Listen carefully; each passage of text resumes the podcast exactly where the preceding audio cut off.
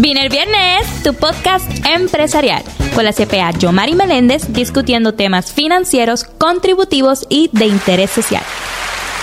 Vino el viernes y yo creo que todos nosotros cuando cierran ciclos y temporadas, como lo que son el fin de año y el comienzo de año, siempre tenemos metas nuevas y cosas que deseamos cambiar. Y hay mucha gente que le llama resoluciones.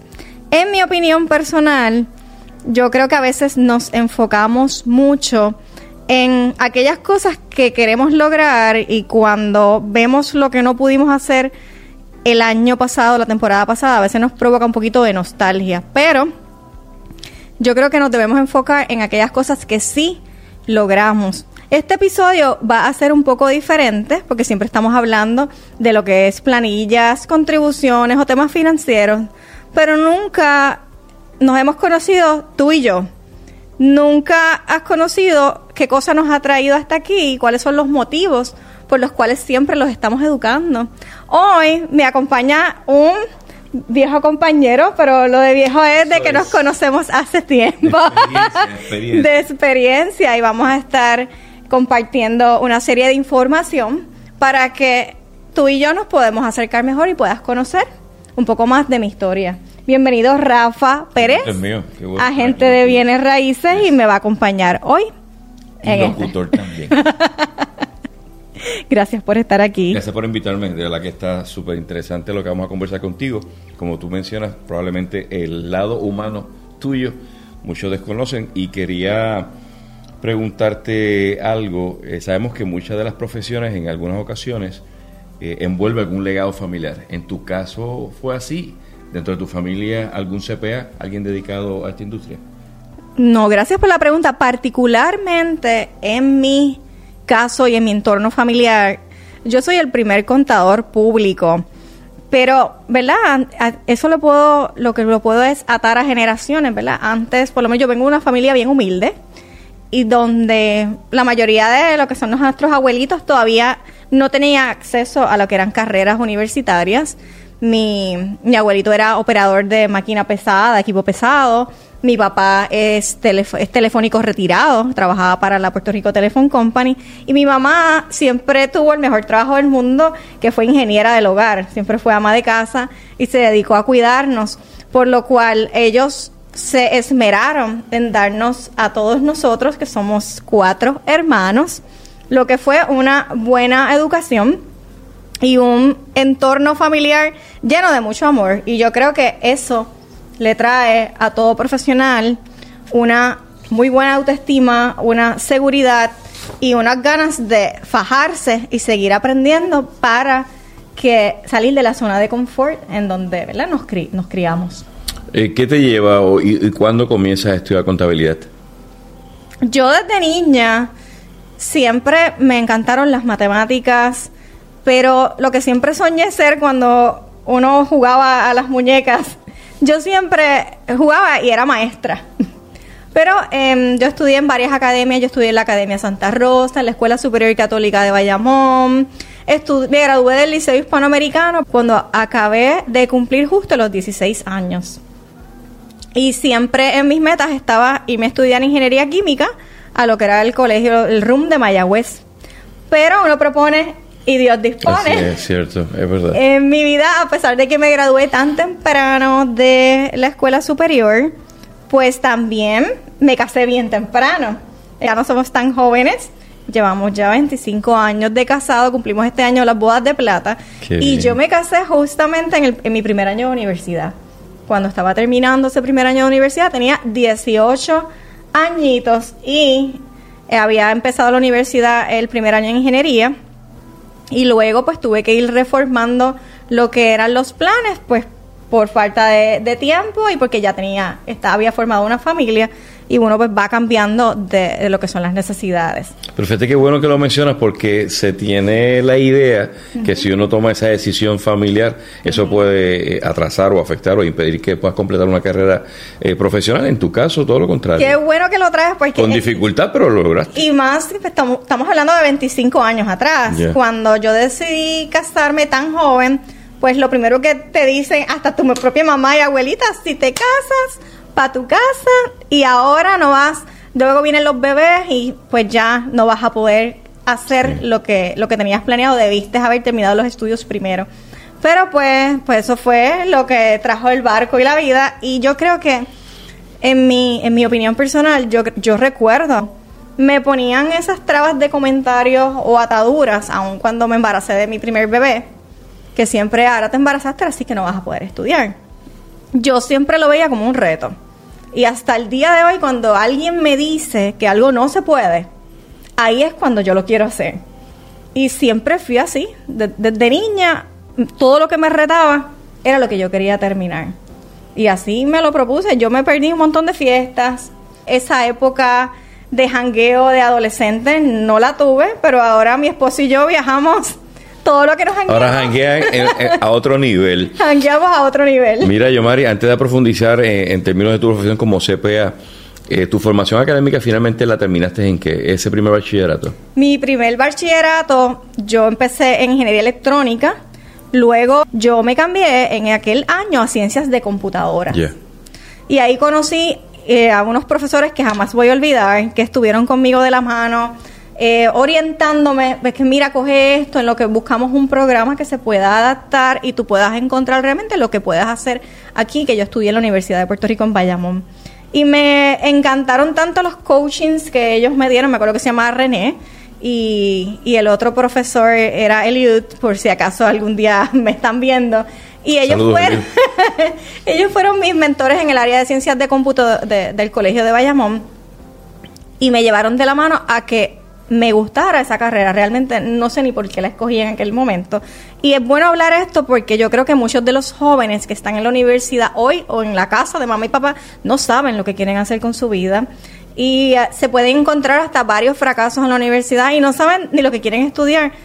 No importa lo que esté pasando en este momento, en algún giro que dé tu vida, tú vas a encontrar aquello que te provoque inspiración y a lo que te quieras dedicar a lo largo de tu vida. O sea, los tropiezos tienes que tomarlo como reto. Sí, claro. Y qué bueno que lo mencionas también porque eh, o sea, no, la flexibilidad de poder identificar la profesión adecuada es lo que a futuro va a generar alegría. Ah, fue, tu primer negocio en el 2010 que abres, ¿está vinculado con la, con la ciencia de la computación? Claro, yo me graduó en el año 2007 de ciencias de computadora en la Universidad de Puerto Rico en Bayamón.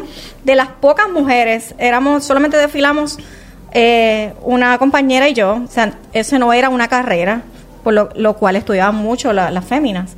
Y yo decido estudiar eso, me graduó y entro a trabajar con lo que eran varios sistemas de lo que eran las computadoras, pero casi todos estos sistemas eran relacionados a las áreas financieras de los negocios. Hablando de sistemas pequeños, lo que se conocía como Peachtree, que ahora es Sage, lo que se, se conocía como QuickBooks e Intuit, otros sistemas ERP, y yo me enfoqué a lo largo de trabajar como empleada en varios negocios, en enfocarme como, y certificarme en estos programas y brindé consultoría desde de, la instalación, venta, adiestramiento a muchos negocios en, en esta isla, Puerto Rico cuando yo empiezo a empaparme de toda esta área financiera, que siempre fui buenísima en los números, pues empiezo a conocer también, a dar servicios en lo que era la banca, la banca hipotecaria, y me doy cuenta de que en esos momentos había un cambio generacional como lo está ocurriendo ahora.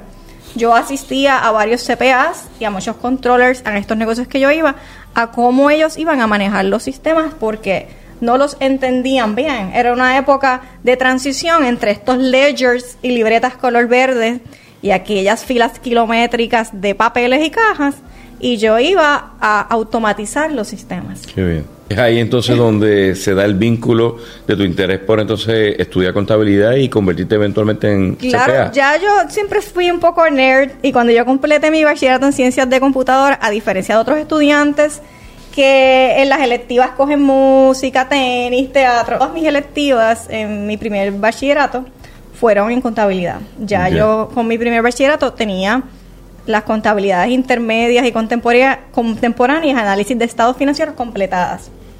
Cuando yo termino, pues decido, con este interés que me despierta la misma profesión, la tecnología todavía no era rampante con todos los cambios que hay ahora.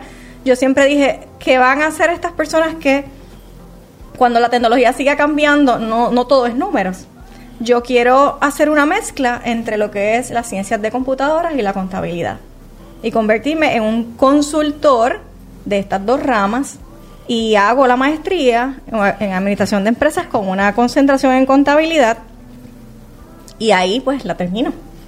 Con, no con un, con mi hijo ya en el bolsillo, como con mi hijo a cuestas, como decía mi abuela, y siendo empleada. O sea, yo entraba a la universidad a las 7 de la mañana, luego me iba a trabajar full time, salía a las 5 de la tarde en Atorrey y regresaba a estudiar a la Universidad en Bayamón de 6 a 10 de la noche, de lunes a jueves, para yo tener mi carrera universitaria completa. Y cumplir con todos los deberes que tenía. Claro, en, en esos momentos, pues, se empezó a dar la transición. Mira, te, quería preguntar, en ese proceso de convertirte en CPA, eh, ¿cuándo decides hacerlo? Porque como contador es bien dinámico esa área de administración de empresas, pero ser CPA requiere una preparación para tomar una reválida.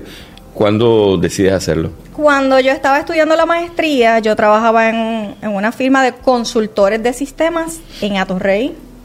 Y mi mamá se enferma en aquel año, ¿verdad? le dio un, un, accidente cerebral, un infarto, un, ¿cómo se llama? Un derrame cerebral. Y yo decido en aquel momento renunciar al empleo e irme por mi cuenta propia. Yo tenía ya unos amigos en el área de la banca hipotecaria y entonces empiezo a trabajar con ellos por cuenta propia y también a montar mi propio negocio de consultoría a la misma vez.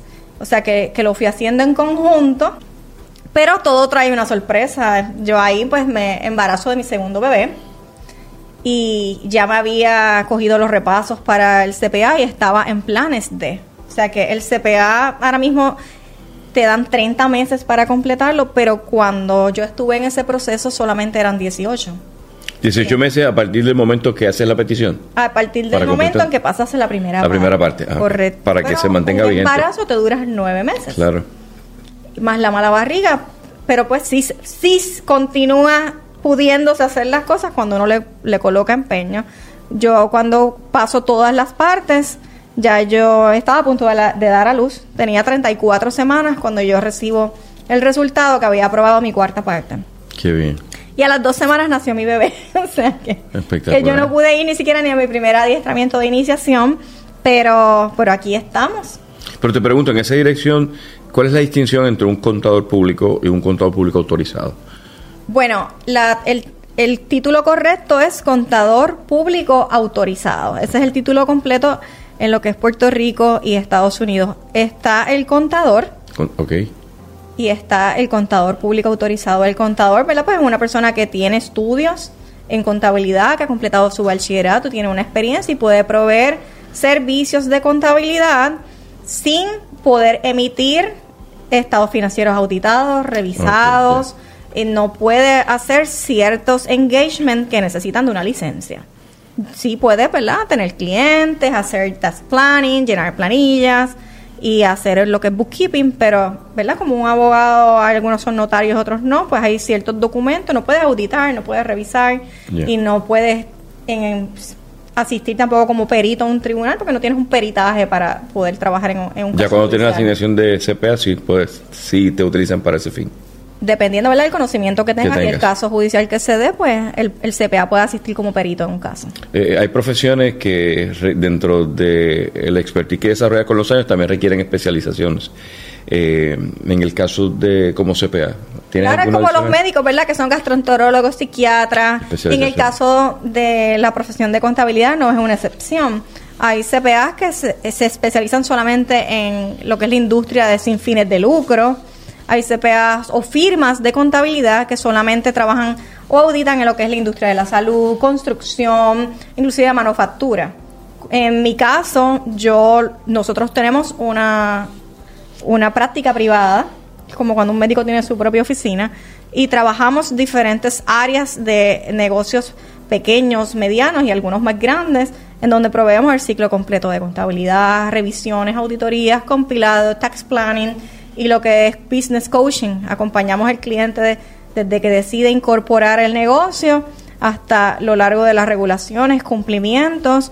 En, en cuestión de cuando hablamos de especializaciones de industrias, que hacemos auditorías, pues nuestras áreas de, especialización ahora mismo trabajamos lo que son condominios, estaciones de gasolina, trabajamos lo que es título 4, que son instituciones universitarias o colegios de postsecundaria donde se auditan fondos federales como es Becapel y lo que es banca hipotecaria también o proyectos HOT, también trabajamos auditorías de ese tipo que son dos industrias especializadas. Mira, dentro de tu proceso de transformación profesional, cuando vamos al inicio, hablabas de cuando te preguntaban qué querías ser cuando seas grande, maestra, de aquel momento a hoy, que estamos hablando aquí, dentro de unas instalaciones que son, parte de, tu espíritu de emprendimiento, satisfecha al día de hoy, cuando haces un review de tu whole life. Yo creo que uno no se debe arrepentir de nada en la vida. Todo lo que te has pasado en la vida que no ha sido tan bueno te ha ayudado a crecer y a hacerte más fuerte y a no mirar atrás para no cometer de nuevo el mismo error. Y lo que nos ha salido bien crea satisfacción. Para mí, por lo menos, eso es parte de lo que es el significado de la palabra éxito, es poder ver y mirar y estar complacido de que todos esos sacrificios y esfuerzos valieron la pena. En cuestión de cuando miro atrás y digo que quería ser maestra, tampoco me arrepiento. Yo creo que yo he sido maestra en esta profesión. Claro, definitivo. También eh, eh, desde mis empleados, mis hijos y toda la gente que ha pasado por nuestra oficina han aprendido y he podido poner el granito de arena de poderle enseñar eso para que ellos sigan y aunque ¿verdad? estén en compañías más grandes ahora, eso me llena de orgullo también y me apasiona educar. También fui un tiempito nada más y no descarto lo de ser profesora en la universidad de lo que es las clases de análisis de estados financieros. Me, siempre me apasiona lo que es la educación, de hecho los podcasts son educativos. Y no fui maestra de escuela superior e intermedia, quizás no, no iba a tener la paciencia de trabajar con niños como mis chicos, yo los amo y los adoro, pero tener 20 niños en un salón, Dios bendiga a las maestras. Yo la, el área educativa que tengo, mi pasión es el, el área de negocios y emprendimiento. Mira, CPA, Mari Meléndez. ¿La gente sabe tu otro lado deportivo? no. ¿Han visto esos ríos jugando, jugando tenis? ¿En qué nivel del tenis estás? A veces, a veces yo lo pongo en mis histories de, Instagram. Yo... ¿A cuánto sale esa bola cuando haces el saque? no, nunca lo he medido. Realmente yo no soy... yo En el tenis tú eres bacalao. no, tú eres un bacalao. ¿Estás en categoría de bacalao? No, ah, estoy como una intermedia realmente. O sea, yo no. ¿Lo sigues practicando? Sí, sigo practicando. Estuve, este año estuve un semestre afuera. Esos compañeros del tenis que yo quiero tanto. Para mí es un decompress de el estrés que deja el emprendimiento. O sea, el, el, emprender un negocio no es nada fácil, no es como te lo pintan de afuera. Tú tienes que tener el pellejo duro para poder soportar los niveles de estrés que deja el emprendimiento, realmente lo que es una buena nutrición y mantenerte en un deporte como es el tenis te, te ayuda a controlar los niveles de cortisol, a poder hacer un reset de la mente de que ya salí, fuera de las seis y pegarle algo tan duro como a la bola. Realmente los deportes de raqueta y pegada, no lo digo yo, lo pueden buscar en cualquier profesional, hasta de la salud. los deportes de raqueta y pegada te alargan la vida y te ayudan a bajar los niveles de estrés y a hacer nuevas amistades también. Déjame apuntar eso para ponerlo aquí en mi agenda, buscar un deporte de raqueta. Mira, en esa dirección, ya, ya terminando nuestra tertulia, eh, en esa combinación de emprender, que te voy a preguntar algo sobre eso, pero primero, ¿qué le dirías a, a los estudiantes que están definiendo una carrera universitaria o que incluso están considerando tu profesión de contabilidad? ¿Qué le pudieras decir? Bueno, yo creo que ahora, y no todos, ¿verdad? Ahora los estudiantes gozan de muchos privilegios que no tuvimos nosotros en, en la generación que nos tocó vivir, ¿verdad? Tienen ayudas económicas, tienen herramientas tecnológicas que nosotros no tuvimos, pero algunos tienen situaciones peculiares o familiares, ¿verdad? Que le dificulte el área de estudio. Yo entiendo que si te decidiste por una carrera como lo que es ser contador público, la disciplina no es una opción en lo que va a formar tu rutina de vida. La disciplina es crucial. El área de crecer y el área de mantenerte constante tampoco. O sea, la esto es una profesión que aunque muchos consideren aburrida, requiere de áreas rutinarias. O sea, que tienes que ser una persona constante y cómo vas a romper la rutina de estas tareas que a veces se repiten, pues tienes que ser una persona creativa. A veces el CPA se mira como una persona detrás de un escritorio lleno de muchos papeles y no es así. Eso quizás puede ser cuadrado ahí estructurado. Puede ser un contador o depende de las metas que tú te coloques. Si tú te colocas la meta de estar detrás de esa pantalla escondido, pues tú vas a ser feliz con eso. Si tú quieres ser el paquete completo, que es lo que requiere ser un CPA, en donde tienes que obligarte a poder expresarte bien. Si tú no puedes llevar el mensaje bien, no te vas a poder comunicar con el cliente. Tienes que obligarte a manejar ambos idiomas porque tienes que saber inglés, tienes que saber español porque estos son términos que la mayoría de los casos vienen en inglés. Tiene que gustarte estudiar porque esta educación continuada no para. Entonces, las regulaciones, especialmente las de Hacienda, que es enmienda tras enmienda, te van a obligar a seguir estudiando. Y tienes que encantarte lo que es el tema de la economía y la finanza y tienes que tener el pellejo duro porque aquí todo el tiempo estamos dándole noticias al cliente de qué tienes que cambiar, cuánto tienes que pagar, eh, esto salió así, esto lo tenemos que arreglar. O sea, es un área de, de estrés alto. Y si no te gusta esa área, pues es tienes que evaluarlo. Pero lo más importante es que si te gusta y estás decidido, mete mano llega hasta el final y de verdad te vas a sentir súper complacido porque es una profesión bien completa. Cuando uno revisa, cuando uno revisa los últimos 10 años, la tendencia que ha tomado las plataformas digitales, las redes sociales, los social media, eh, eh, plantea mucho esta dinámica de ver individuos invitando al emprendimiento. Pregunto, ¿todo el mundo está diseñado para emprender? ¿O realmente hay gente que nacieron para ser buenos detrás de un escritorio, eh, sincronizado un horario? Porque el emprendimiento en ocasiones tú no ves un, un gain, o sea, un una ganancia eh, con el pasar del tiempo. Yo creo que y no, todo el mundo, no todo el mundo aguanta eso. Que nada es absoluto, ¿verdad? Jamás y nunca voy a decir todo el mundo, jamás y nunca voy a decir nadie. En Puerto Rico, peculiarmente, y quizás me caigan encima por decir esto, el sistema no está creado para hacerle la vida fácil al que quiere emprender. Yo valido eso. Por que me caigan también. Por tanto, como el sistema no está creado para eso, usted con la idea de emprender, depende qué tipo de emprendedor usted quiera ser, porque también está el emprendedor que hace las cosas como no deben ser. Ya pues eso no es un emprendedor completo. O se, o se involucra en, algo que realmente no tiene ni el mínimo conocimiento. Pero cuando quieres ser un emprendedor y trabajar por las de la ley, pues tienes que estar dispuesto a que no te van a salir las cosas color de rosa y a que no te va a sobrar eso que quería, que pensabas que te iba a sobrar. Te va a sobrar en algún momento, pero hay que trabajar para eso. O sea, mi consejo es que usted busque una red de profesionales al lado suyo, si al principio no las puede pagar, pues busque ese familiar, ese amigo o esa debe ser su primera inversión. Si usted va a abrir un negocio de alimentos, usted debe conocer la industria de alimentos. Si usted va a abrir un negocio en el área de la belleza o en el área de la salud, usted debe ser, tener un expertise en esa área. Usted no va a vender limonada como aquí se pusieron una vez de moda los kioscos de limonada, porque aquel vio, igual que lo, ¿verdad? los que son las batidas, porque el de al lado le iba bien, porque en Puerto Rico pasa eso. Usted va a abrir un Por negocio. Moda porque eso que está haciendo le apasione. Porque cuando vea que en la cuenta de banco lo que le quedan son 100 dólares y usted generó 15 mil, pero gastó 14 mil 900, que esos 100 dólares le den las ganas de seguir, para el próximo año. Porque si está ahí nada más por el dinero, mm. realmente eso no es una pasión. A menos que la pasión suya sea el dinero. Y hacer lo que es más importante. Y ese es el consejo que le puedo dar al a las personas que van a estar planificando su año nuevo. Si ya tienes negocio, estás a punto de emprender, pues entonces es momento, o quizás ya hasta un poquito tarde, pero hazlo como quiera, de ver qué requiere el año nuevo en el permiso del negocio, en las regulaciones. Eh, viene algo por ahí nuevo para los negocios, que es un nuevo informe que se llama BOE, negocios nuevos, es un MOX que lo hagan.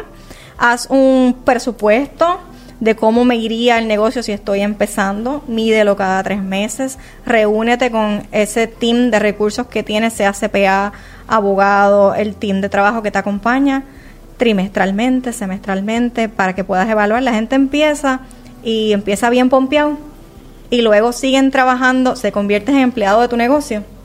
Sigues trabajando sin estar revisando nada y al final del cuenta te deprimes o te desmotivas porque trabajaste tanto y tanto y no viste los resultados.